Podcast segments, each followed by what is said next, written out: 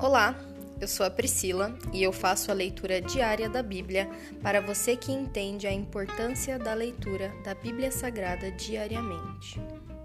Que Deus esteja com todos.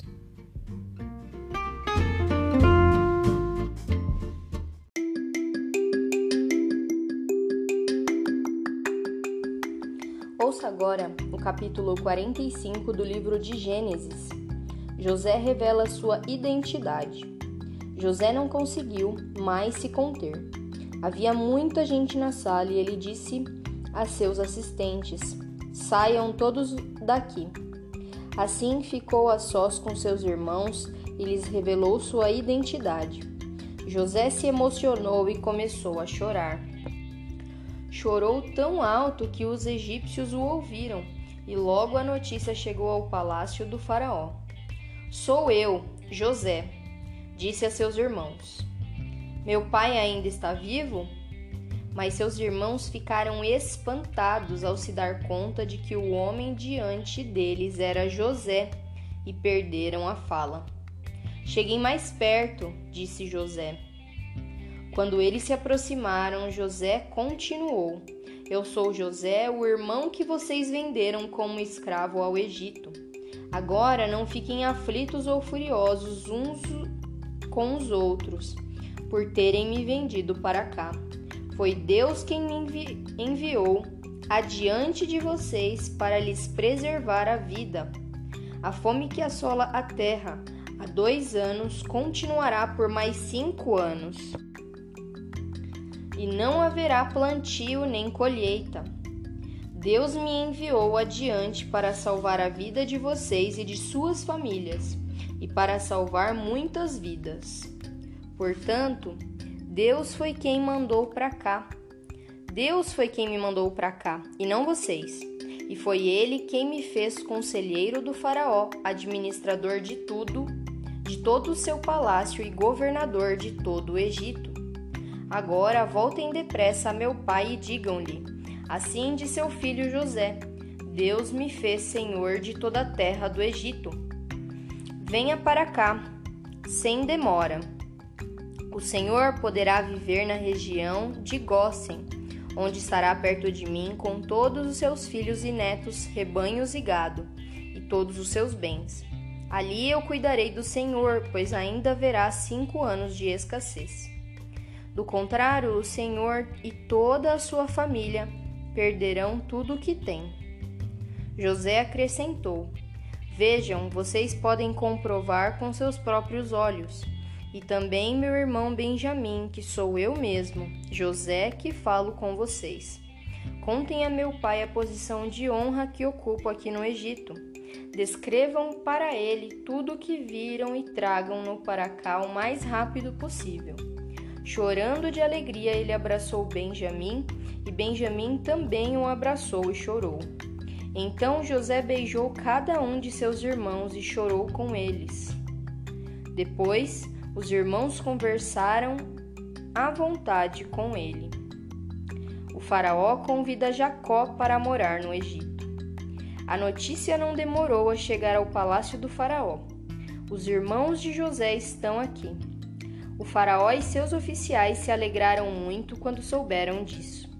O faraó disse a José: Diga a seus irmãos: coloquem as cargas de seus animais e voltem depressa à terra de Canaã.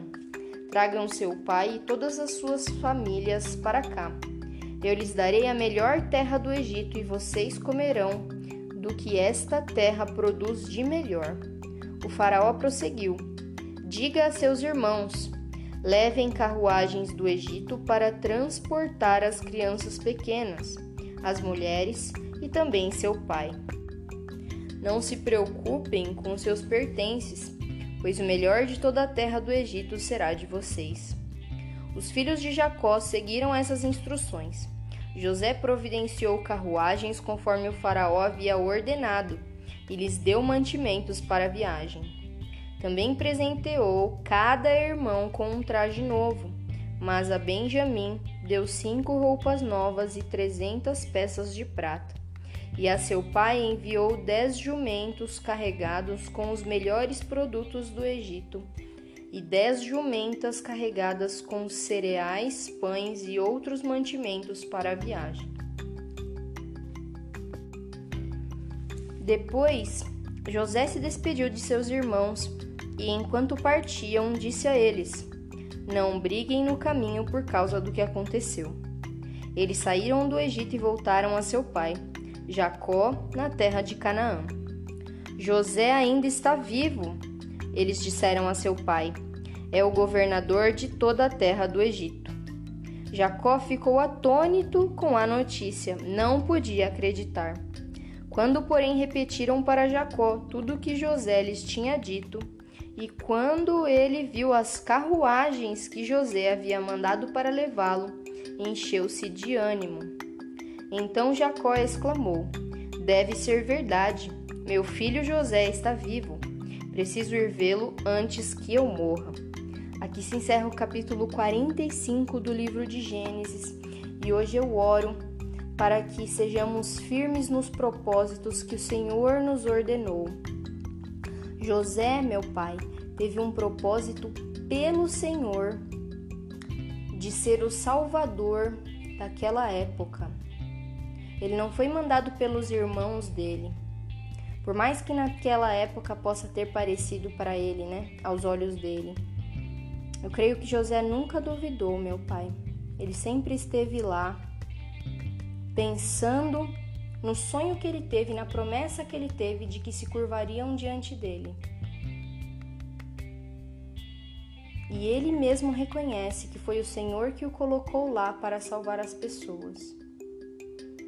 Eu te peço, Senhor, que sejamos firmes no teu propósito, mesmo quando estivermos sofrendo, Senhor, pelo teu propósito. Os humilhados serão exaltados.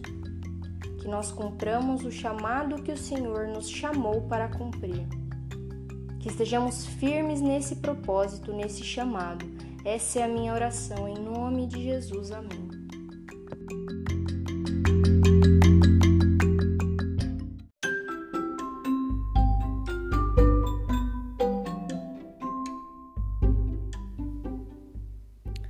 Você acabou de ouvir o Dali Bíblia, o podcast da tua leitura diária da palavra do Senhor.